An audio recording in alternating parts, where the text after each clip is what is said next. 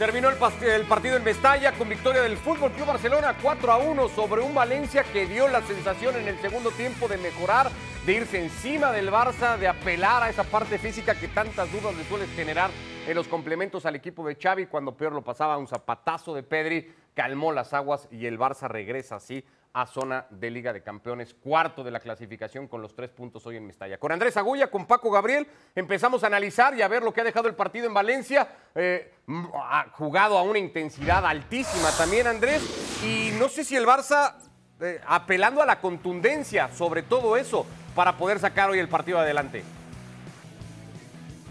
Bueno, un saludo para todos nuevamente. Creo que el Barça ha ganado bien al final de cuentas el partido, pero me parece que el resultado ha sido holgado para lo que hemos visto en el partido. Hablaba de contundencia, bueno, Aubameyang en el espacio ponía el 1 a 0 el minuto 22.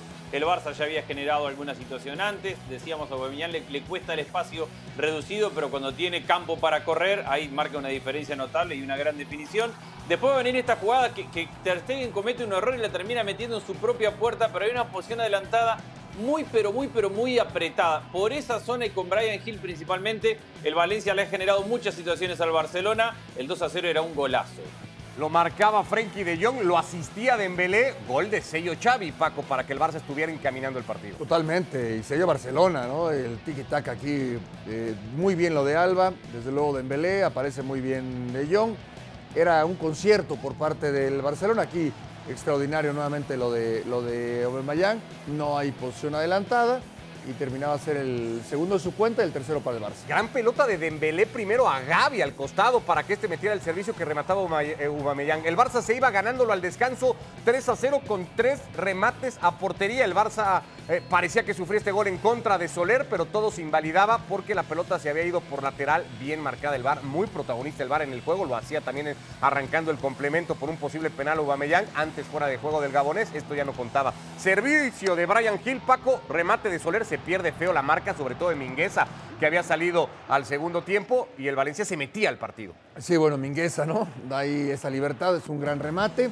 Y después, la verdad, un partido muy espectacular, más allá del resultado, un partido muy espectacular, llegadas en ambas porterías, muy entretenido. Y después aquí el, gol de Pedri, le pega en Novemayán, hay un desvío, no sé quién se lo vayan a dar. Pero bueno, con eso ya era, quedaba claro, ¿no? Que el Barcelona se iba a llevar los tres puntos.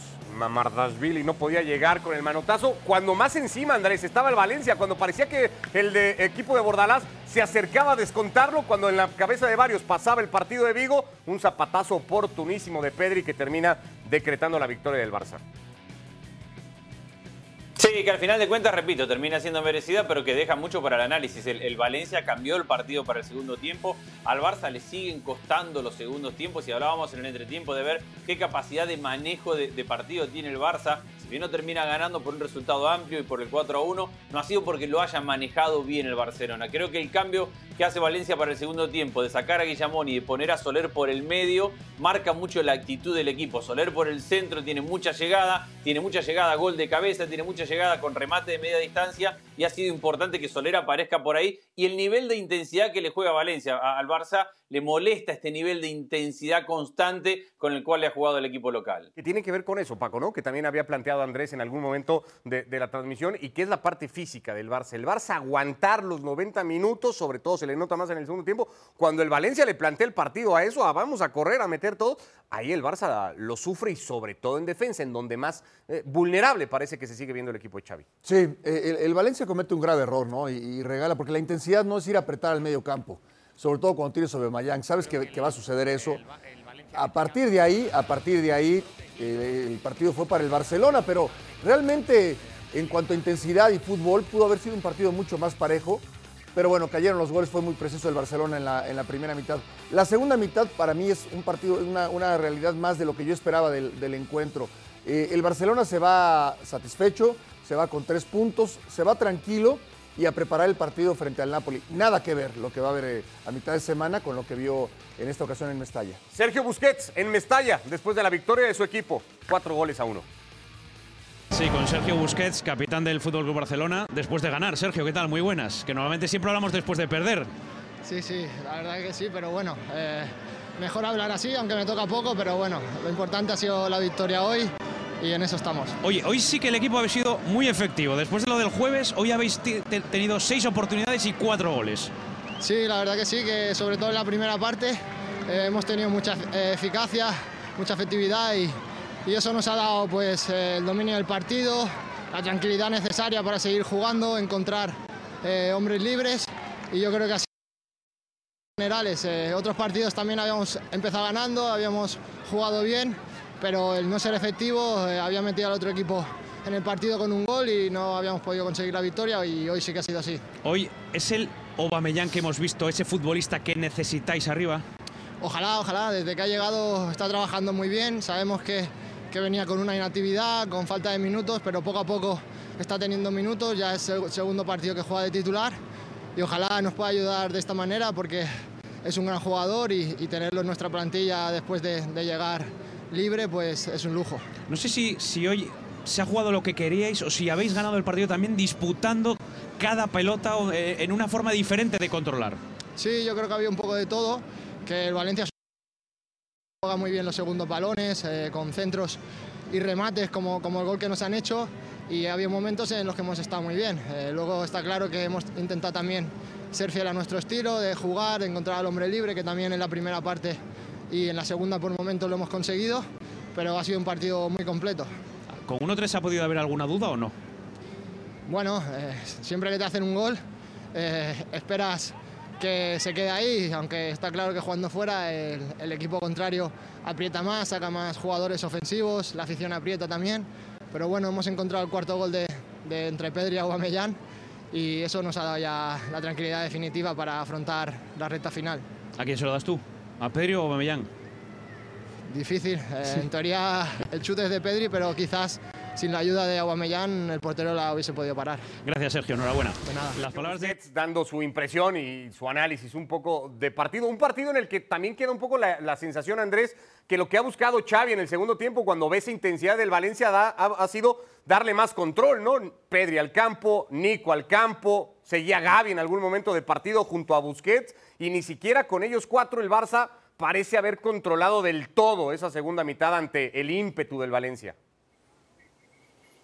No, a ver, los cambios tienen todo el sentido del mundo en función de lo que necesitaba el equipo y Pedri ha entrado bastante bien y le ha dado algunos minutos además del gol, que, al final de cuentas todos coincidiremos que, que aunque sea injusto habrá que dárselo a Aubameyang, que es el último que la toca. Pero además de, esa situación ha sido el momento de control o de mayor tenencia, lo ha dado Pedri, que ha, mostrado calidad, que ha mostrado técnica, que ha mostrado los momentos en los cuales pudo sacar el equipo. También hay que caer en un baño de realidad para el Valencia y para el Barcelona. El Barcelona le mete cuatro goles a un equipo que es la segunda peor defensa de la temporada, que tiene 42 goles recibidos en 25 partidos. Entonces, si bien es importante lo de hoy, porque el Valencia siempre es un rival difícil, porque Mestalla hay que ir a ganar a Mestalla, porque el Barça tenía carencia a la hora de definir y marcar goles, bueno, le ha metido cuatro a un equipo que ha recibido muchos en lo que va de la temporada. Los equipos que han recibido la cantidad de goles que ha recibido el Valencia son los que están peleando el descenso, no los que están peleando a mitad de tabla o los que están peleando por Europa. Entonces hay que poner un poco de contexto para eso. Sí, le hizo los cambios Xavi para el segundo tiempo.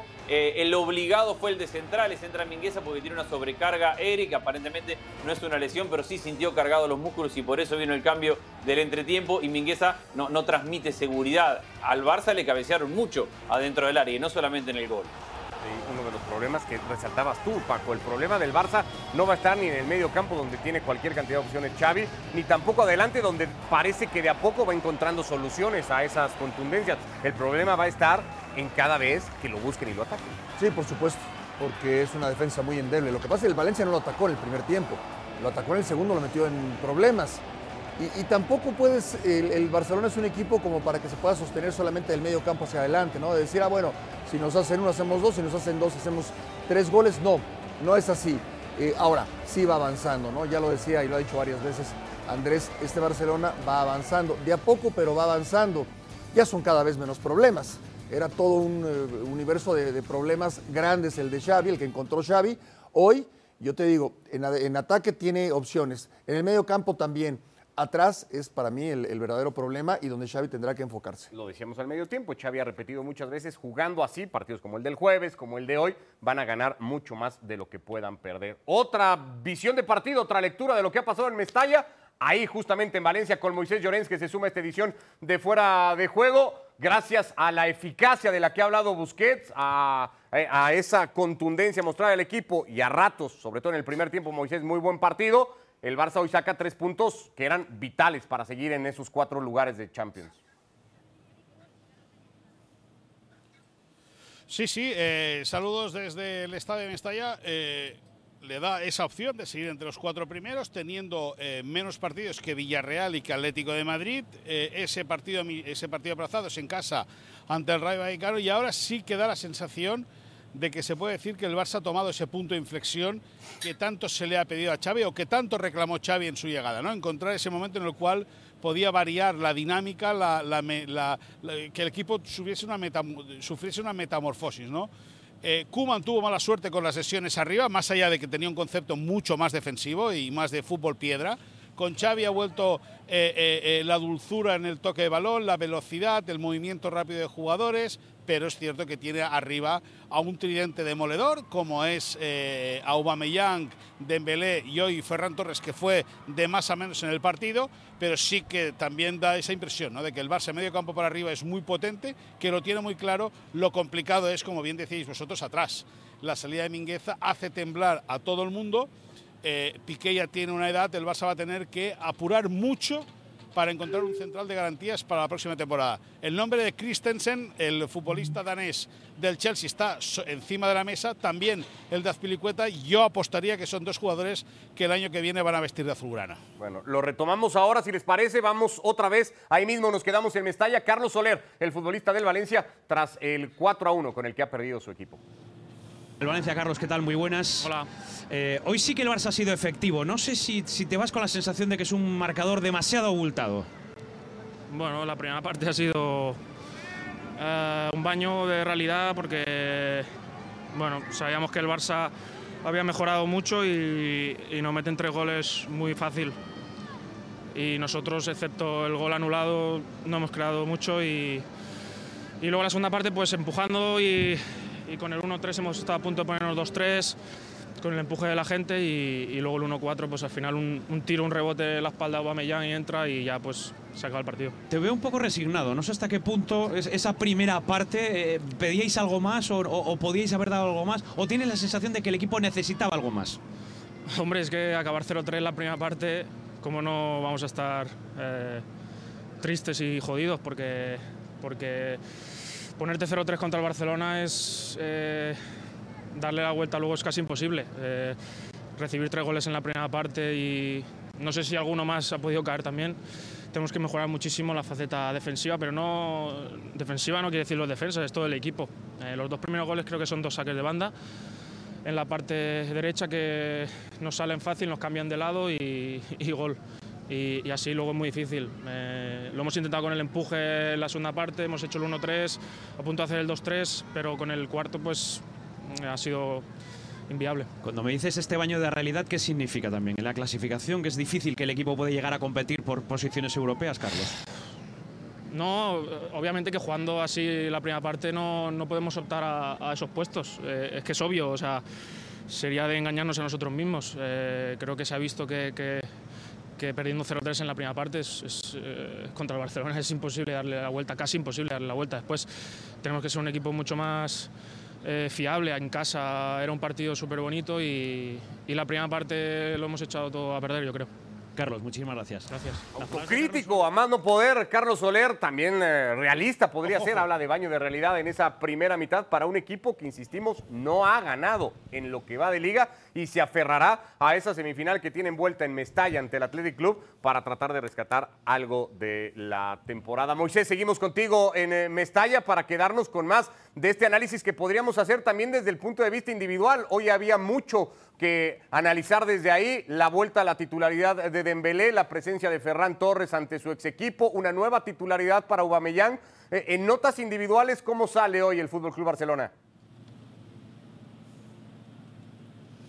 Bueno, yo creo que reforzado. Eh, eh, más allá de que Mingueza haya generado algún tipo de, de duda en el arranque de la segunda parte, el equipo yo creo que saca una nota no, no, aprobada alta, es decir, una, buena nota. Incluso eh, al principio del partido o antes del partido hablábamos contigo, Ricardo, de Serginho Des, ¿no? De, de, qué le hacía falta. Yo creo que hoy ha cumplimentado un partido muy serio, ha estado muy responsable el, lateral diestro estadounidense, teniendo por delante a Dembélé, que también ha acudido al rescate de Dest en, algunas ocasiones, sobre todo en el tramo final de la primera parte, y en, líneas generales el, Barça saca un partido con nota. Eh, eh, eh, es verdad que el Valencia ha tenido un momento de empuje, pero el Barça no ha sufrido, es decir, en todo momento ha tenido el control del partido, en todo momento ha sabido qué hacer y eso evidentemente es fruto de un trabajo muy bien llevado, muy bien gestionado por parte de Xavi Hernández desde hace tiempo, con mucha gente joven, es decir, porque el Barça ha acabado el partido con gente eh, muy joven en el centro del campo, comandando por, eh, con Pedri, con Nico, también con Gaby, es decir, Gaby es verdad que ha sido relevado, pero mucha gente joven eh, le ha dado participación hoy Xavi Hernández, por lo tanto, al igual que hay veces que arrasábamos por las actuaciones individuales y colectivas del Barça, arrasábamos para mal, ahora se tiene que decir que el Barça lo está haciendo bien, que es un equipo que está creciendo, que cree que sabe lo que hace, que dentro del vestuario, y esa es información que maneja ESPN, hay muy, muy buen ambiente, es decir, Xavi ha sabido llevar una cordialidad exquisita entre los que juegan y los que nos juegan, está repartiendo bien los minutos el técnico catalán y por lo tanto el Barça puede afrontar un tramo final de temporada eh, con, mucha más dulzura que lo que podía intuir eh, a finales del mes de agosto, cuando se fue Lionel Messi y sobre todo a mediados de, noviembre cuando parecía que el Castillito se estaba deshaciendo y que el Barça se podía quedar fuera del gran objetivo de esta temporada que es meterse en, la, en los puestos de Champions League. Me parece, Paco, que con, más allá de este crecimiento en el que coinciden Moisés y Andrés, sobre todo esta progresión que se habla del equipo, esta ganar sensaciones positivas del Barça, tú particularmente, si eso lo trasladamos al partido del próximo jueves, ¿sigues creyendo que puede que no le alcance al Barcelona? Sí, sí, sí, sí. sigo viendo al, Napoli favorito para, acceder a la, a la siguiente fase. Y este buen momento del Barcelona, no quiero ser pesimista, pero igual le puede durar muy poco y alcanzar para nada quedar fuera de la Europa League y, ni siquiera llegar a puestos europeos en la, en la Champions. Ahora, eh, eh, para los puestos de Champions. Ahora, es una realidad que ha mejorado. El tema es que se mantenga ahí, que el tema físico de jugadores que tenían actividad como Mayang, porque es difícil que se mantenga en el mismo nivel, que juegue todos los minutos. Eh, la parte defensiva sigo pensando en que es el, el talón de Aquiles. O sea, sí te ilusiona, pero está muy lejos de ser una realidad. ¿eh? Y, puede ser que al final, cuando hagas alegres cuentas, veas que no le alcanzó para nada. Eh, no sé si parte de eso, Andrés, tiene que ver con esto, que el Barça no logra ser Ricardo. un equipo. Perdón, eh, Moisés, sí. No, no, yo, yo eh, perdona que te corte, discúlpame, ah. pero yo que habitualmente coincido y, o, me agrada escuchar, sobre todo me agrada escuchar la opinión de Paco, yo aquí discrepo, es decir, eh, eh, yo creo que es una evidencia de que el Barça va para arriba. Eh, Xavi tiene una plantilla con lesionados aún, pero con un bloque cada vez más homogéneo, con un centro del campo más compacto, con, con, unos movimientos en ataque muy interesantes, con gente que hace poco que está en el equipo.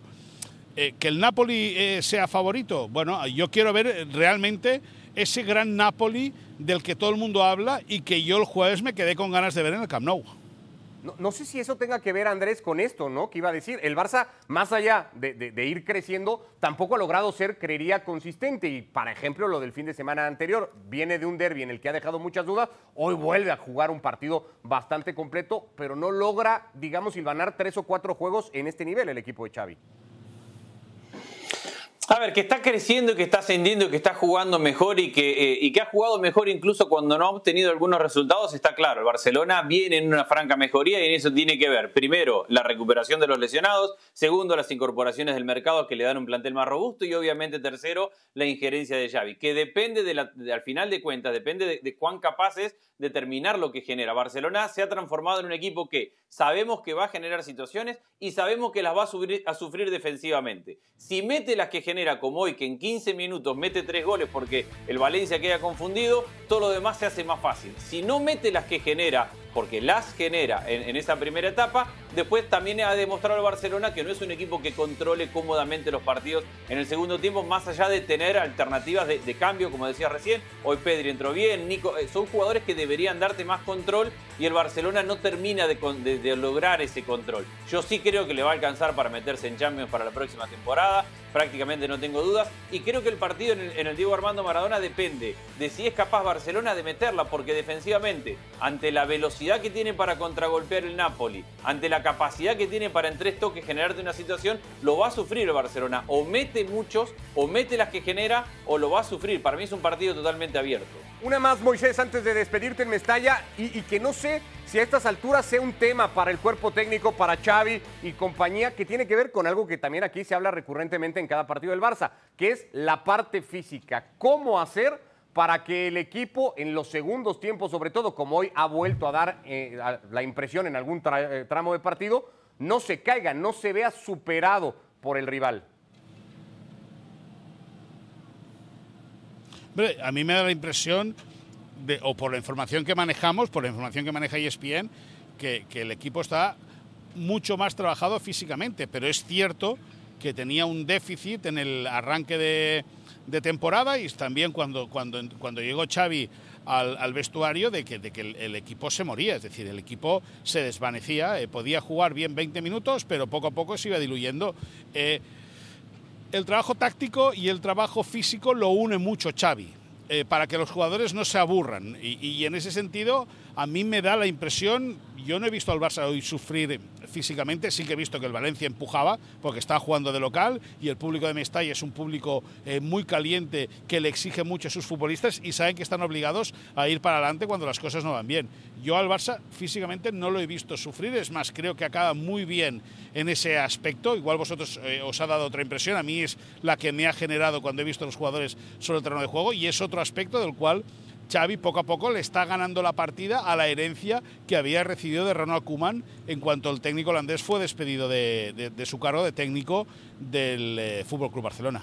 Bueno, pues seguimos con el tema Barça a lo largo de la semana, pensando todo en el partido del próximo jueves en distintas ediciones de Fuera de Juego. Abrazo hasta Mestalla, Moisés Llorens. Nosotros seguimos con eso, ¿no? Que tiene que ver cuando al Barça le hacen el partido más intenso, cuando al Barça le proponen un juego más de ir y venir y de correr, parece que no es donde más cómodo se sigue sintiendo el equipo de Xavi, que llega al cuarto puesto, alcanza los 42 del Atlético de Madrid, sigue teniendo ese partido pendiente del que ya ha hablado Moisés, es en casa ante el Rayo Vallecano, le podría inclusive permitir acercarse o rebasar a un Betis que va a jugar o está arrancando su partido en casa por este fin de semana.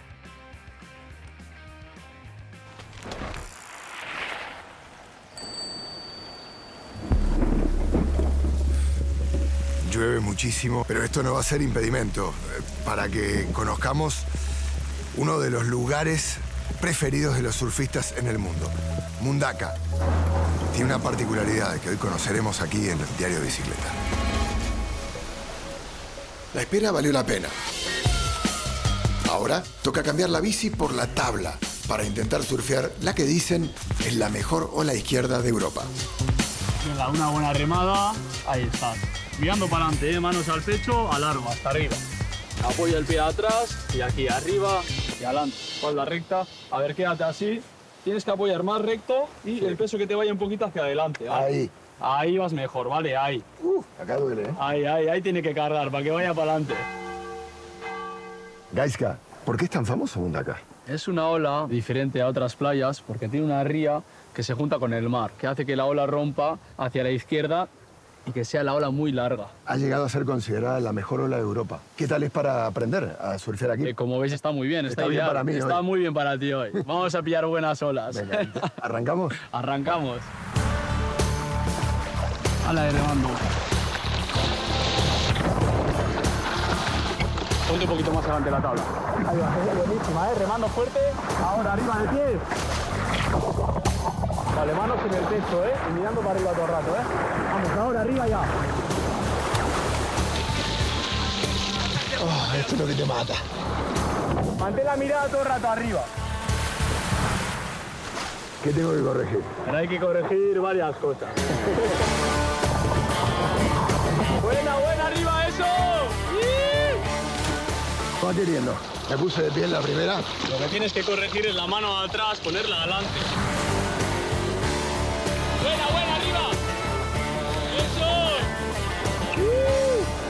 Vamos, eh, ya vamos mejorando. He podido pagar ya tres, cuatro veces.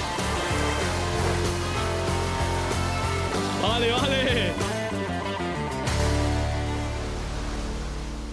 Llegó la hora de la verdad. ¿Cómo me has visto, Gaika? Te he visto muy bien, la verdad. Dime la verdad. A una primera vez ha estado muy bien. Te he visto, ay, pues eso, la primera vez, joder, pero te has puesto cuatro o cinco veces de pie. Lo mío son los pedales, creo. En el surf, como en la liga, lo importante es estar la mayor parte del tiempo en lo alto de la tabla. Esto es Diarios de Bicicleta. Nos vemos en la próxima. No me voy a cansar de decirlo, se lo escuché a Mauricio Pedrosa alguna vez. Yo cuando sea grande quiero ser como Martín Einstein, eso está clarísimo, la vida que se da Martín. A la parte alta de la tabla aspiran hoy en el Derby Vasco, que va a estar a continuación también por ESPN Plus. Tanto la Real Sociedad, parece que le llega el partido en muy buen momento, viene de empatar en Alemania por la ida de su partido de Europa League. Y el Athletic Club, el equipo de Marcelino, semifinalista en Copa del Rey. La Real con muchas bajas, Andrés, para el partido de hoy y eso podría ser un factor a considerar en el equipo de Alguacil. Sí, pero tiene todos los condimentos de un partido que, va a ser bastante parecido en cierto aspecto al que acabamos de ver. Intenso, de vértigo, de meter, de luchar. Son partidos donde, no se, donde se puede perdonar cualquier cosa menos la actitud. Hay que dejarlo todo en la cancha, hay que pelear cada pelota, hay que pelear cada segunda pelota. Y yo creo que ese tipo de partido vamos a ver. Entretenido porque van a ser dos equipos que, que entienden la responsabilidad que significa un derby y es un derby que hay que jugarlo a muerte. Así que va a ser un partido muy entretenido. Eh, Eso demanda además más que tal vez cualquier otra cancha en la liga, San Mamés eh, además. El Athletic recupera a Íñigo Martínez, no estuvo en la derrota de la semana pasada contra el Mallorca, dolorosa para el Athletic Club porque lo sacó de esa carrera Paco que lleva por puestos europeos. Podría recuperar a Vencedor en el medio campo igualmente, parece que Raúl García llega enrachado en cuanto a goles se refiere. Eh, el partido está ahí para los de Marcelino también. Sí, por supuesto. Y hay un tema, ¿no? Ya lo decía Andrés, de lo disputado que va a ser. Eh, a, mitad de semana escuchábamos que la cara del Real Madrid, por ejemplo, no era lo que se esperaba eh, por la esencia de los madridistas. Hemos escuchado algo similar en esta época de transición en el Barcelona. Nunca lo vas a escuchar de esos dos equipos.